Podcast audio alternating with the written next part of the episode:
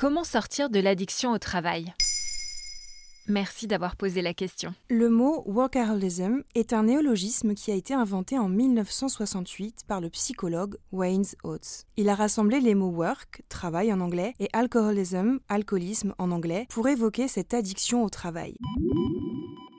Selon l'Institut national de recherche et de sécurité pour la prévention des maladies professionnelles et des accidents du travail, dans un article publié en 2017, il ne suffit pas de compter les heures travaillées pour identifier un addict au travail. De nombreux salariés effectuent des heures supplémentaires pour des raisons financières, tandis que d'autres ne sont pas soumis à la réglementation relative au temps de travail. Or, ces cas ne relèvent pas systématiquement d'un comportement inadapté. Ainsi sera considéré comme workaholic un salarié travaillant de façon excessive et de manière compulsive.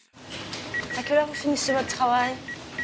Quelles sont les conséquences d'une telle addiction? Elles sont nombreuses et il est important d'en parler car trop souvent, l'addiction au travail est considérée de manière positive. Un workaholic, c'est quelqu'un de très investi qui va pouvoir assumer un gros volume de travail, mais cette conduite peut aussi engendrer beaucoup de problèmes de santé des douleurs musculaires ou intestinales, de l'anxiété, voire de la dépression, la prise de psychoactifs, la survenue de maladies cardiaques et un possible burn-out, sans compter l'impact sur l'entourage proche. Est-ce que tout le monde peut être concerné par cette addiction? Dans une interview accordée au site Welcome to the Jungle, la psychologue du travail et psychologue clinicienne Elsa Andrew indique que les perfectionnistes et les anxieux sont les plus exposés. L'addiction au travail prévaut chez les personnalités drivées par le regard de l'autre, la peur du jugement, la quête d'excellence et une exigence extrême. Le travail permet d'avoir un statut social valorisant et valorisé, et bien souvent leur identité personnelle ne se définit qu'à travers leur succès professionnel. Mais alors comment faire pour s'en sortir? Il faut déjà en parler avec un médecin pour une première prise en charge médicale. Il est possible de passer le test Work Addiction Risk Test, WART, disponible sur Internet pour mesurer son degré de dépendance au travail. Mais certains symptômes peuvent te mettre la puce à l'oreille, comme par exemple si tu es la première arrivée et la dernière partie, si tu as du mal à déléguer, si tes relations au travail manquent de fluidité, si tu ne prends jamais de jours de congé ou de vacances. Si c'est avéré, une prise en charge multidisciplinaire implique un addictologue est alors instaurée. Une thérapie cognitive et comportementale permettra au workaholic de réapprendre à se fixer des limites dans ses horaires de travail, à respecter les jours de repos, à prendre des vacances, à éteindre son téléphone portable lorsqu'il est chez lui.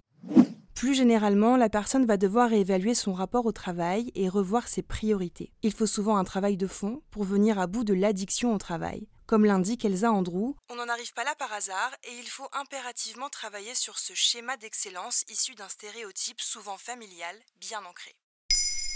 Maintenant, vous savez, un épisode écrit et réalisé par Olivia Villamy. Ce podcast est disponible sur toutes les plateformes audio. Et si cet épisode vous a plu, n'hésitez pas à laisser des commentaires ou des étoiles sur vos applis de podcast préférés.